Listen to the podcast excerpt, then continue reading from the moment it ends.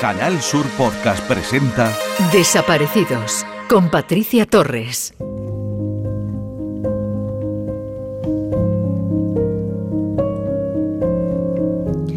Hay que esperar 24 horas para denunciar una desaparición. Se ha extendido esta creencia popular que las desapariciones de personas únicamente pueden comunicarse a los cuerpos y fuerzas de seguridad del Estado pasadas las 24 horas. Ese bulo ha sido desmentido rotundamente hace un par de días por parte de la Guardia Civil a través de su cuenta oficial de Twitter, afirmando que se puede y se debe notificar una desaparición lo antes posible para poder dar con la persona rápidamente y que no se ponga en riesgo su estado de salud. Las fuerzas y cuerpos de seguridad del Estado llevan años intentando desmontar esta falsa y que no se siga difundiendo. Una labor pedagógica que otros cuerpos de seguridad y organismos públicos, como los Mossos de Escuadra o el Ministerio del Interior, realizan de manera periódica. De hecho, nunca ha existido una normativa que obligase a esperar 24 horas para denunciar una desaparición. No hay un tiempo establecido sobre cuándo hay que interponer una denuncia o cuánto tiempo hay que esperar para hacerla. Las primeras horas son cruciales y vitales porque es posible que el desaparecido aún esté cerca del hogar o del último lugar donde fue visto. Así que no te engañen, como alerta a la Guardia Civil, cuanto antes se tenga conocimiento del hecho, más posibilidades hay de encontrar a la persona con vida. Bienvenidos a Desaparecidos. Alerta Desaparecidos. Juan Andrés Barranco, de 40 años, desaparece el 21 de febrero del 2020 en Adra, Almería. Mide 1,55 de estatura, ojos marrones y complexión delgada. Vestía pantalón deportivo de color negro y chaqueta de cuero. Necesita medicación. Si tiene alguna información sobre Juan Andrés, póngase en contacto con la Policía Nacional al 091, Guardia Civil 062 o al 112.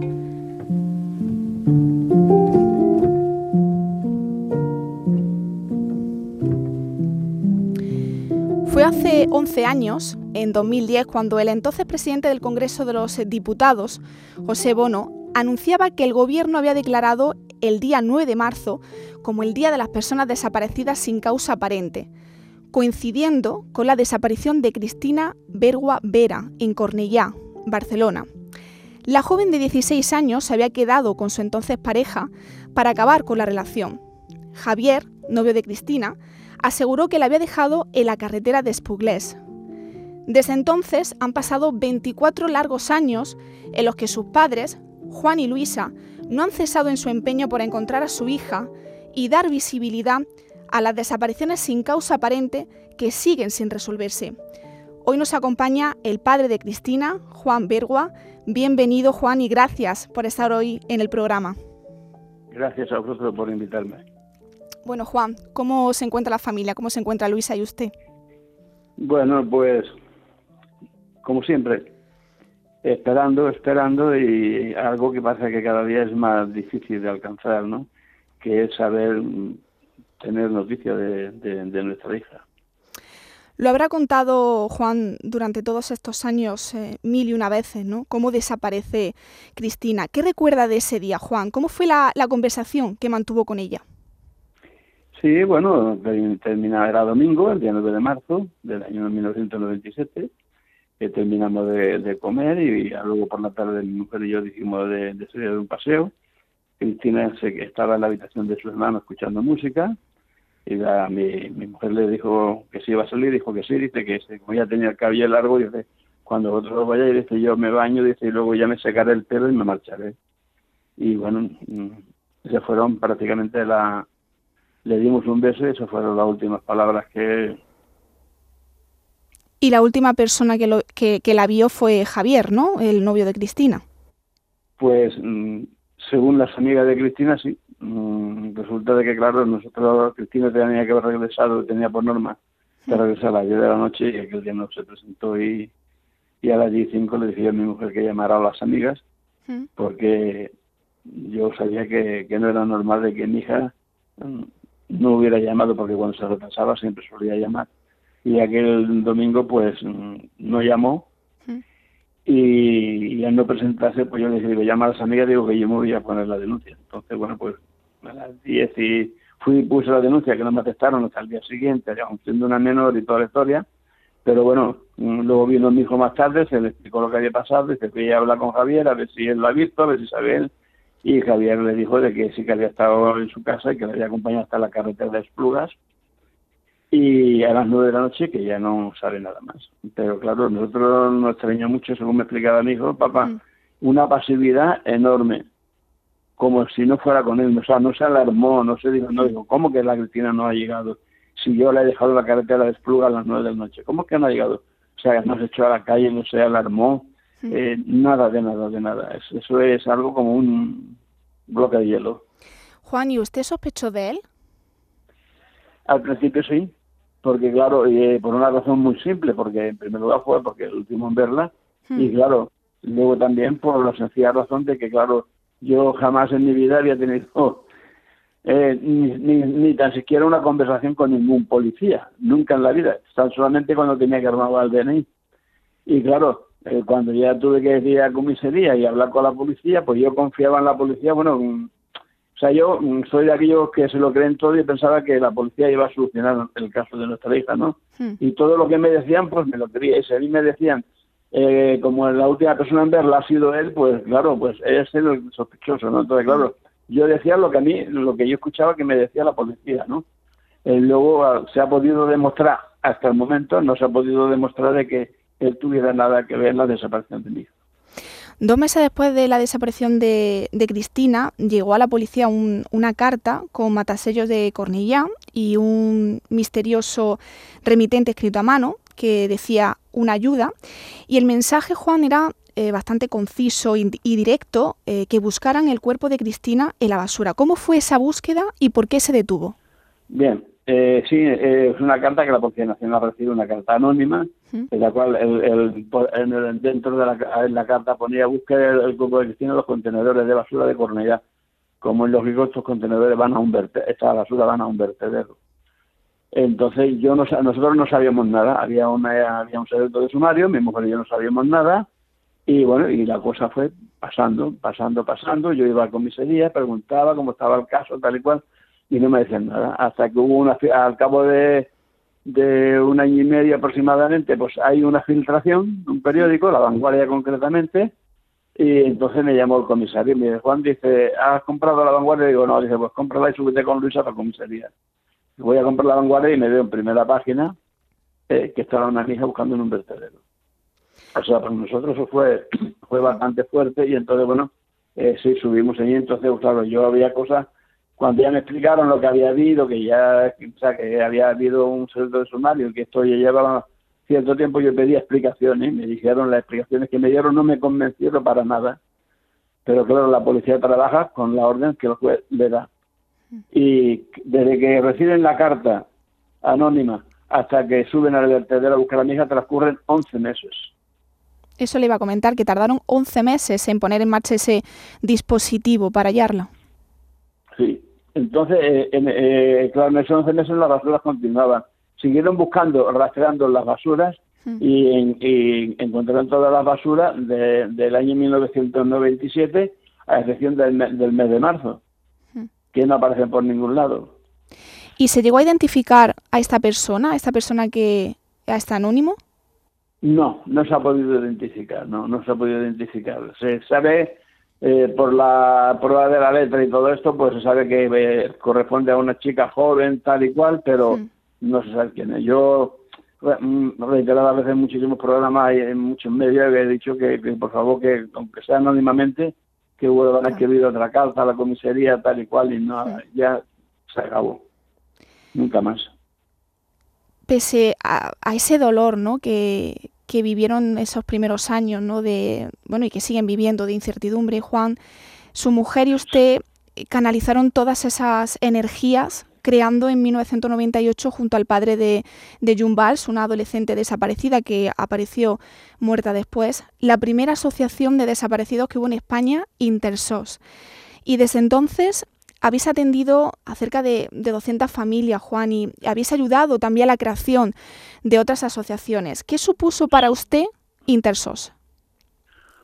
Bueno, pues fue un paso, un paso importantísimo. Y fue un paso importantísimo porque resulta de que cuando a mi hija la buscaron en el vertedero del Garraf, eh, eh, como te he explicado antes, tardaron, tardaron, fueron, o sea, tardaron 11 meses en, en registrar la basura y luego después fueron solamente ocho policías eh, del subsuelo de Barcelona para rastrear la basura. Yo eso no estaba de acuerdo y lo denuncié. Armé muchísimo jaleo. Lo que pasa es que han pasado muchos años, claro, hay muchos medios que no se acuerdan, mm. porque estamos hablando de hace ya casi 24 años, ¿no? Sí. Y, y entonces, pues mira qué coincidencia vino que cuando desapareció Marta del Castillo, pues mm, le empezaron a buscar en el río y del río hubo una información que decía que posiblemente estuviera en el vertedero y no tuvieron que esperar 11 meses. Lo hicieron de inmediato. Y, y en vez de haber ocho personas, había 240 efectivos buscando a Marta del Castillo. O sea, tú fíjate, de ocho que teníamos en nuestro caso a 240. Eso nos dio a nosotros una pista de cuando fundamos Intesol de que ya empezaba empezaba a surgir efecto de la asociación, ¿no? De que algo estábamos haciendo ya no para beneficiarme a mí, que sí, por, eso, por eso lo apunté, sino para beneficiar a, a otra familia que se encontraba en la misma situación que nosotros.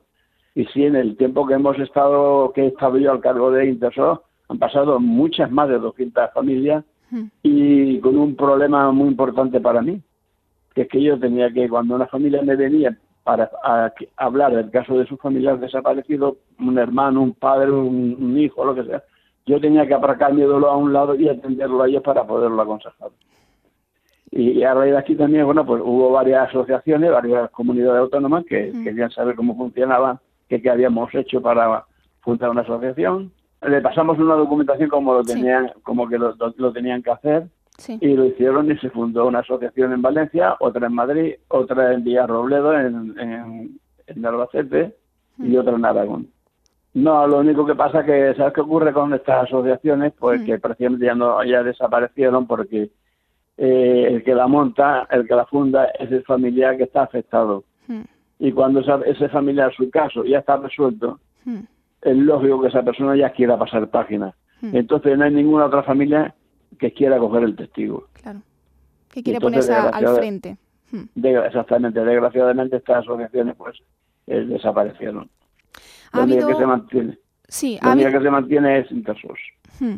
Ha habido progresos indudables, eh, Juan, en, la búsqueda de desaparecidos, por ejemplo, la creación del Centro Nacional de Desaparecidos, un, un, organismo, Juan, que dentro del Ministerio del Interior, que es el encargado de, la formación de las fuerzas y cuerpos de seguridad del Estado en esta materia, pero hay muchas cosas y además usted lo, lo adelantaba, ¿no? que es esa atención a la familia ¿no? y también el impacto psicológico que supone en las familias la desaparición de un ser querido.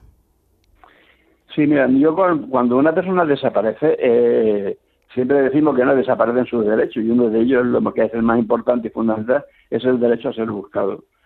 Eso está claro, pero es que aparte de esto yo he tenido que, interpelar sobre muchas familias con la policía porque cuando se iba a colocar una denuncia le decían siéntese ahí que ya le atenderemos. Cuando esa persona eh, no va por una denuncia porque le han robado un bolso o una cartera, no. Va porque tiene un familiar desaparecido. Hmm. Y necesita ser atendido instantáneamente y a ser posible con un personal especializado un poco en psicología. Hmm. Porque estas personas van nerviosas, van desesperadas y no saben, no saben nada de nada, entonces necesitan muchísimo asesoramiento. Entonces nosotros pedíamos esto, o sea, nosotros estamos trabajando, desde el año 2010, o sea, por ejemplo, desde el año 1998 estábamos trabajando con el Ministerio del Interior y con la Generalitat de Cataluña para que hubiera, pues, un, psicólogo para atender a estas familias, porque los primeros momentos son los más importantes. Eh, pedíamos también una base de datos unificada, una base de denuncia unificada en toda España. Es decir, que la Policía Nacional tenía una base de datos, la Guardia Civil tenía otra, las policías autonómicas tenían otra, y no se cotejaban los datos, no se cruzaban los datos. Entonces solicitábamos por activa y por pasiva que se creara una base de datos. Esto ya lo pedimos nosotros, quiero recordar que fue en el año, en el año 2002, o sea que, que no hace cuatro días. Pedimos también una base de datos de identificación genética, porque también vuelvo a repetir lo mismo. Tú te haces la prueba, tú te puedes hacer la prueba del ADN en la Policía Nacional o en la Guardia Civil y tiene que haber una base hmm. única de identificación genética. no que cada cuerpo tenga su propia base de datos de ADN, no, porque no se cruzan. Hmm. Y, esto se, hasta, se ha conseguido también. Y a raíz luego después de, todo esto, eh, intentamos, que no, que no es que lo consiguiéramos nosotros, pero intentamos con el Ministerio de Interior y el Ministerio de Defensa que unificaran los cuerpos y fuerzas de seguridad, porque eh, la Guardia Civil correspondía al Ministerio de Defensa y la Policía Nacional al Ministerio del Interior. Hmm. Y no se cruzaban datos, porque eran dos ministerios distintos. Y también trabajamos valientes. No quiere decir que lo que, que ah, porque al final se hizo, pertenecen los dos cuerpos, pertenecen al Ministerio del Interior, no es que lo consiguiéramos nosotros, pero al menos nosotros mm, dimos nuestra, nuestra, nuestra opinión o hicimos nuestros comentarios. Y sobre el Centro Nacional de Desaparecidos, pues también hace más de 20 años que lo habíamos pedido. Ha salido ahora y mm, gracias con la fuerza que QSD Global, eh, la fundación que ha creado Paco Lobatón, del cual, bueno, tenemos bastante contacto, pues también ha apoyado y está apoyando muchísimo en, esto. Que bueno, pues el Centro Nacional de Desaparecidos también lo necesitábamos porque es base de datos, que es lo que decíamos, bueno, que en realidad es la base que solicitábamos hace un montón de años, hmm. una base de datos de denuncia, que es el Centro Nacional de Desaparecidos, que el Centro Nacional de Desaparecidos eh, en verdad se creó el 29 de junio del 2017 hmm. y está, está bueno, está hecha por, por hay fuerzas, fuerzas, las fuerzas de seguridad, eh, hay criminólogos, psicólogos, psiquiatras, etcétera, etcétera y lleváis también muchos años eh, reclamando la aprobación de ese estatuto de las personas desaparecidas que dé amparo a los familiares. Eh, ¿En qué punto se encuentra esto, Juan? Esto es que aún, mm, aún se está trabajando, porque se, se está haciendo, pues, estamos como ah, con, la Fundación de Global, están en un, en un borrador, porque se le está añadiendo cosas, claro, para cuando se haga eh, el estatuto de, de la persona desaparecida, tenemos que ser un estatuto bastante completo. Entonces, eh, aún no está todavía acabado del todo. Está hecho en un borrador, pero que se le añade cosas y se le puede seguir añadiendo más todavía. Y esto está todavía, mm, se está cociendo, digámoslo así. Hace cuatro años, Juan, eh, solicitasteis eh, que se declarara oficialmente el fallecimiento de Cristina, un trámite burocrático dolorosísimo, al que ningún familiar está preparado para ello, ¿no? Pues sí, desgraciadamente se le quiebra un poco la voz porque hmm. esto emociona mucho, ¿sabes? Porque es muy difícil llegar a un juzgado hmm. y firmar un fallecimiento que no existe. Claro. Porque cuando tienes un familiar que, que se te ha muerto de una enfermedad, de un accidente, pues bueno, pues también firmar una, la orden de entierro, de fallecimiento, lo que sea, tú pues lo haces y ya está. Pero cuando tú tienes que firmar eh, una declaración por fallecimiento por un cuerpo que no existe, que no se sabe dónde está, que no sabemos si lo está muerto, mm, es muy duro. De hecho, eh, la ley dice que yo podía haberlo solicitado a partir del de, décimo año de estar mi hija desaparecida. Hmm. Pero yo no lo quería hacer, ni tenía intención de hacerlo tampoco transcurrido los 20 años, ¿no? porque yo lo hice cuando ya habían pasado 20 años. Hmm. Pero me vi obligado, por, por desgraciadamente, por los temas burocráticos que tenemos en este país. Porque nosotros ya somos muy mayores hmm. y si no dejamos las cosas bien arregladas, tenemos un hijo que sería el, el, el que caería, caería todo, con, todo, con todo el problema nuestro, ¿me entiendes? Hmm. O sea, pues el tema de herencia y toda la historia y precisamente por eso lo, hemos, lo, solicitamos, si no, no lo hubiéramos solicitado porque nosotros seguimos trabajando para saber qué le pudo suceder a nuestra hija. Lo ha comentado, tienen un, un hijo mayor, mayor que Cristina. ¿Cómo llevó él la desaparición de su hermana, Juan? Muy mal. Muy mal. Él eh, esperó tres años antes de casarse porque quería que su hermana viniera a la boda, mm.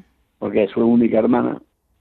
Y al final ya le tuvimos que decir que, lo echara para adelante, que se casara, que bueno, que, que no sabíamos cuánto tiempo podía durar esto, que igual podía durar eh, cuatro o cinco años como que desde todo saber el tiempo, ¿no?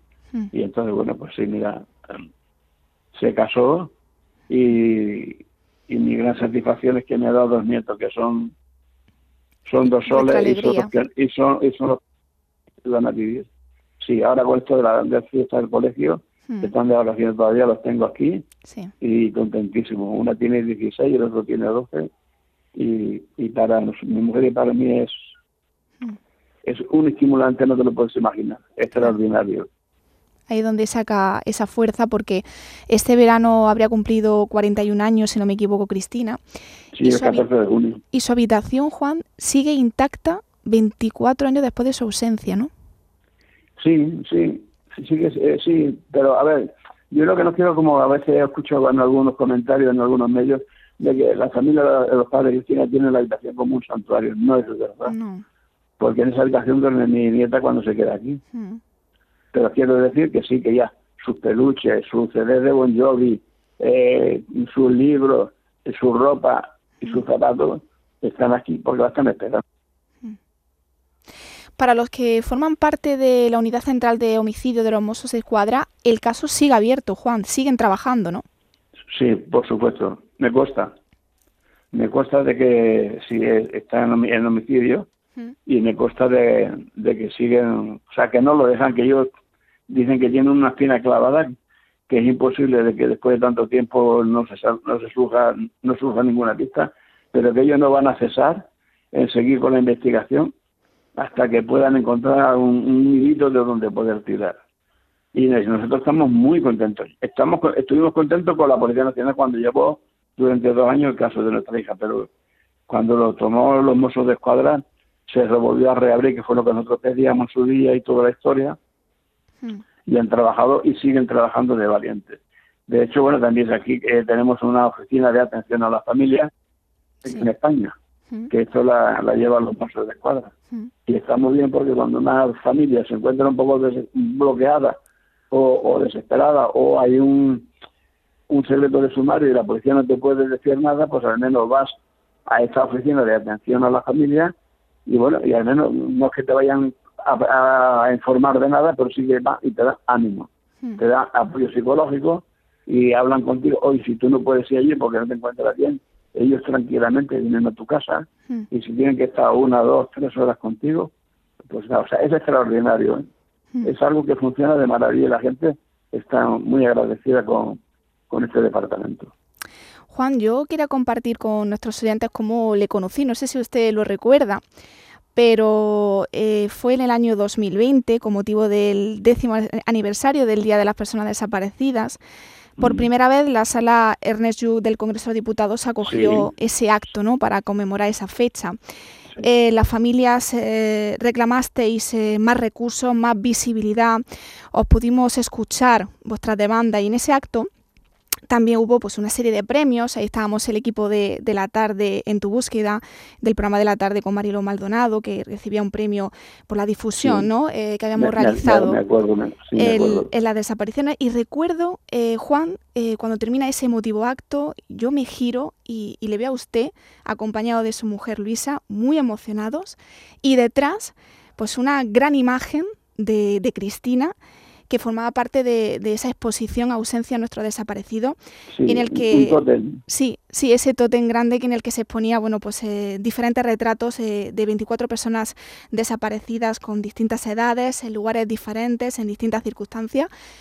Y, mm, y yo inevitablemente me tuve que acercar, Juan, porque yo conocía el caso, pero no le conocía a usted personalmente. Y yo estaba realmente emocionada ese día. Me imagino que las familias supuso ese día un, un día para no olvidar, ¿no? Pues sí, no, sí, la verdad que sí, fue un día, un día muy muy especial para toda, no solamente para los que estábamos allí, en todas las familias que estamos allí, sino para todas las familias que tienen los desaparecidos. Fue un día muy bonito, muy emotivo. De hecho, Paco Lobatón siempre hace la entrega de premios los 9 de marzo, ahí en Madrid, y este año pues se eligió el Congreso de los Diputados para hacerlo. Y bueno, es una cosa que es muy de, de agradecer y, y algo algo eh, muy emotivo, muy, muy, vamos, para no olvidar, es una cosa que no se va a olvidar nunca. Esperemos que se pueda volver a repetir, ¿no, Juan? Porque con el motivo de la pandemia, bueno, pues todos esos actos el año pasado no se pudo realizar, pero esperemos que, que el próximo, pues sí, ¿no? No, sí, o sea, este, o sea, a ver, mm, mira, yo tengo aquí, aquí en Hay una plaza que hay un monolito dedicado a mí. De Cristina, sí. Que nos lo puso el ayuntamiento. Y, y también hay una placa que va dirigida a todos los desaparecidos sin causa aparente. Hmm.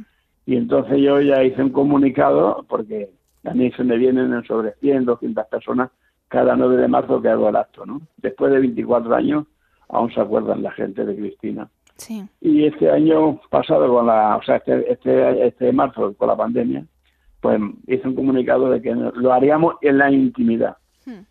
En la intimidad. Bueno, se presentó el alcalde, se presentó toda la corporación municipal y, y fuimos nosotros. Yo no contaba que iban a venir familiares, amigos, lo cual quiere decir que guardando las distancias había otra vez más de 100 personas hmm. sin haber comunicado. ¿no? Quiere decir que el 9 de marzo hicimos una y todo esto y pero no hubo discurso, yo no, no leí ningún mensaje, ni el alcalde tampoco. Hmm porque era una cosa para que no hubiera aglomeraciones de gente. Y este año, si la cosa está un poquito más tranquila, pues sí, yo quiero celebrar el 25 aniversario, desgraciadamente el 25 aniversario de la desaparición de nuestra hija. Hmm. Y entonces lo quiero hacer de una forma más especial. Hmm. Estoy trabajando con el ayuntamiento, pero aún es pronto, falta muchos meses. Sí. Y queremos hacer algo especial. A ver, y, no sé si al final, a ver, mm, me estoy planteando que posiblemente que no lo sé el, el último año que, que lo haga. Y lo único que haré a partir de luego después, bueno, pues cuando llegue el 9 de marzo depositar un ramo de flores y ya está. Hmm. Es que es muy difícil, Juan, ¿no? Eh, muchas familias que han pasado por aquí, por este espacio, nos confiesan, ¿no? Y nos dicen que intenta sacar la fuerza donde no las tiene, pero que ellos prefieren eh, la noticia fatídica que vivir en, la continua incertidumbre, ¿no? Sí, claro, sí. A ver, mira, cuando esto que esto que es, eh, cuando desaparece un desaparece un ser querido que tú sabes de sobra que está desaparecido, que no es que se haya ido a buscar tabaco, hmm. es que está desaparecido. Pues claro, tú haces todo lo imposible por encontrarlo, va a los programas de televisión, radio, prensa, va a todas partes, eh, hace manifestaciones, concentraciones, eh, coloca por todas partes. Yo coloqué más de 300.000 fotografías de Cristina por toda España. Eh, y fui por, por, todo, por todos los sitios. Pero cuando tú ves que, que ya llega un momento de que han pasado muchísimos años y que no hay ni una sola, ni una sola pista, hmm. ni una sola llamada, hmm. ni un solo indicio, que no hay absolutamente nada, tú piensas, mi hija no está viva. Hmm. Mi hija no está viva. Entonces ya, eh, para bien o para mal, queremos saber qué es lo que ha sucedido y poder descansar tranquilamente. Hmm. Pues para poder pasar páginas. Porque es muy difícil aprender a vivir con una hija desaparecida. ¿eh? Hmm. Es muy difícil. Porque todos los días la tiene en tu cabeza. Todos los días cuando entro a su habitación, de su fotografía. Cuando entro en mi despacho, veo la fotografía de mi hija. Cuando voy al comedor, veo la fotografía de mi hija. Y cuando llega su cumpleaños, o cualquier otra, el día que, por ejemplo, aquí se celebra lo que es la Pascua de la Mona y todo eso, que a ella le encantaba y le encantaba montar el árbol de Navidad, bueno, pues todo eso, eh, esto aquí ya no se hace, desde que ella desapareció, esto aquí no se ha vuelto a hacer absolutamente nada más, nada más. Pero vamos, es lo que tú dices, cuando llega ya un momento, lo que quiere es saber para poder descansar. Me gustaría terminar, Juan, con su llamamiento, con el mensaje que usted quiera lanzar a la sociedad, o a las autoridades políticas o policiales. Aquí tiene el micrófono de Canal Sur Radio para que exprese lo que quiera, Juan. Bueno, yo más bien me dirigiría a lo que son nuestros gobernantes, ¿no? Mm. Que sí, que soy consciente de que tenemos un Centro Nacional de Desaparecidos que, que está trabajando por y para los desaparecidos, pero que hay muchísimas cosas todavía que se tienen que hacer. Se tienen que hacer varios protocolos como he dicho antes, pues eh, la, base de datos de inteligencia biogenética hay que, hay que agilizarla porque va muy despacio. Todas las familias tenemos depositado nuestro ADN eh, en esta base de datos para que se hagan el cotejo con los restos óseos y va muy despacio. Eh, el Centro Nacional de Desaparecidos cada año va dando lo menos va dando el número cada vez más bajo de personas desaparecidas sin causa aparente.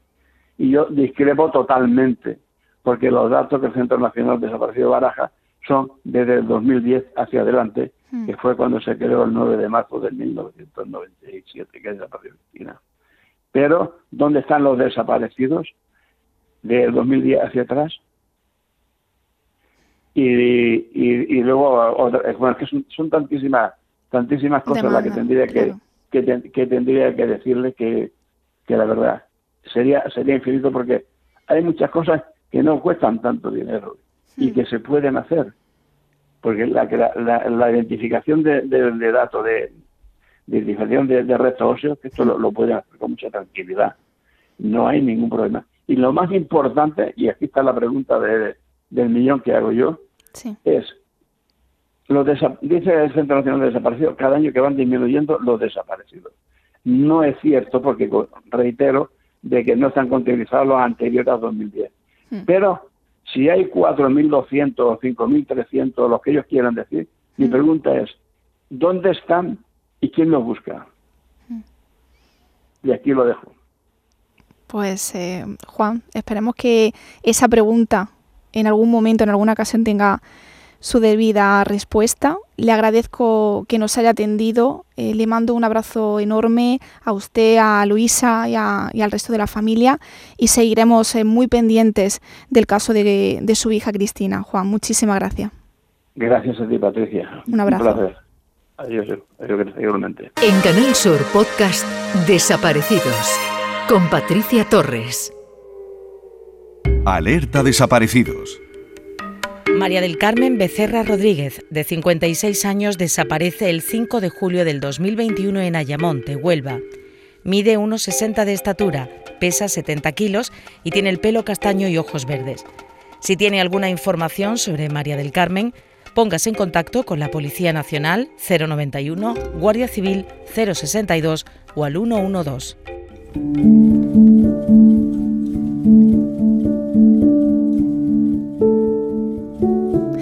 Aquí finaliza una nueva entrega del programa Desaparecidos. Seguimos haciéndonos eco en este espacio de las desapariciones sin resolver más enigmáticas que han ocurrido en España. Y pueden además seguir su seguimiento e información también en la sección La tarde en tu búsqueda, en el programa de la tarde con Mariló Maldonado, todos los miércoles en directo, a partir de las 5 y media de la tarde, aquí en Canal Sur Radio. Agradecer como siempre su confianza y hasta el próximo programa. En Canal Sur Podcast han escuchado Desaparecidos con Patricia Torres.